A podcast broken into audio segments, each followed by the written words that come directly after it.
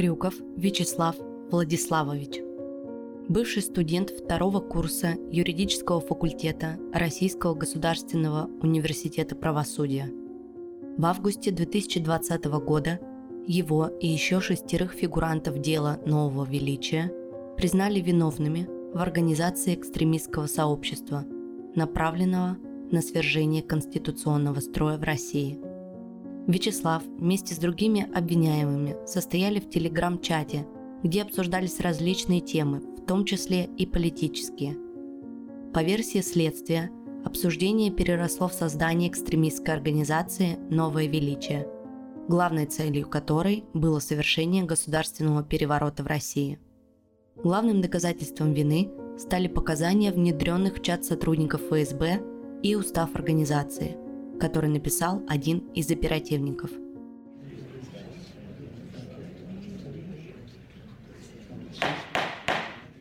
Тишина в зале суда. Подсудимый, встаньте. Вам предоставляется последнее слово. Последнее слово читает сам Вячеслав Крюков. Уважаемый суд, дело нового величия подходит к концу. За эти два с половиной года произошли значительные изменения в деле. В августе 2018 года из-под стражи под домашний арест были переведены две фигурантки дела – Павликова и Дубовик. Весной 2019 года в результате досудебного соглашения в особом порядке был осужден на два с половиной года условно Рустамов. Осенью 2019 года нарушивший досудебное соглашение Ребровский был выделен в отдельное производство и вышел под подписку о невыезде. Также осенью 2019 года из-под домашнего ареста сбежал Гаврилов. Сейчас он получил статус беженца в Украине. Около двух недель назад оставшимся фигурантам прокуратура запросила сроки. Четырем попросила условные. Таким образом, из 10 человек, задержанных в марте 2018 года, на свободе в скором времени окажется как минимум 7.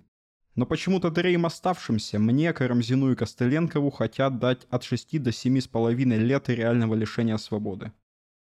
Наше дело ничего значимого из себя не представляет, в нем никто не заслуживает таких жестоких наказаний. Но почему выбрали именно нас, троих, в качестве таких козлов отпущения, непонятно. Спасибо общественности, спасибо всем, кто был рядом и благодаря кому в нашем деле удалось достичь позитивных изменений. Осталось совершить последний шаг и отпустить нас всех домой, не давая никому таких огромных сроков. Хочу обратить внимание на статью, по которой нас судят. Организация экстремистского сообщества. Статья появилась в 2004 году. С 2004 по 2014 годы наказание за нее было до 4 лет лишения свободы. С 2014 по 2016 от 2 до 8 лет лишения свободы а с 2016 года и по сей день от 6 до 10 лет лишения свободы. Можно предположить, что такое серьезное усиление произошло для противодействия каким-то серьезным, реально экстремистским преступным сообществам. Новое величие преступным сообществом никогда не являлось. Такое несоразмерное наказание для фигурантов дела является совершенно неадекватным. К слову, санкция от 6 лет предусмотрена за убийство, кто-то из нас кого-то убил или совершил соразмерное преступление, ни в коем случае, такого и близко не было. Тем не менее, мне, Карамзину и Костыленкову обвинения требуют назначить такие огромные реальные наказания. За что? Вы сами все видели, это какой-то произвол. Ваша честь, я прошу вас не давать такие сумасшедшие сроки. От исхода нашего дела зависит не только наша судьба, но и в некотором смысле репутация нашей судебной системы. Уверен, в ходе наших заседаний у вас сложилось наиболее точное и правильное мнение, в отличие от той позиции, которой придерживается обвинение. В конце концов, вы сами все видели. В совокупности запрошенный срок составляет почти 20 лет. 20 лет – это больше, чем я успел прожить до того, как меня заключили под стражу. Неужели того, что с нами произошло, через какие муки мы прошли, мало для нас? У нас есть родные и близкие люди, которые точно так же страдают и ждут.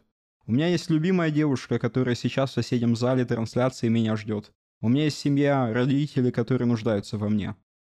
Знаете, я не держу никакого зла ни на каких провокаторов, на всех недобросовестных людей, которые посадили меня и создали это дело. Я не собираюсь им мстить. Я знаю, что все зло каждому вернется назад. Просто хватит уже с нас всего этого. Пора бы все это заканчивать. Свободу всем политзаключенным. Свободу всем нам.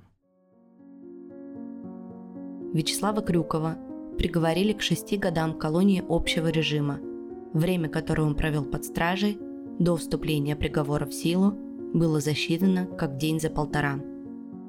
Вячеслав освободился из колонии в октябре 2022 года и покинул Россию –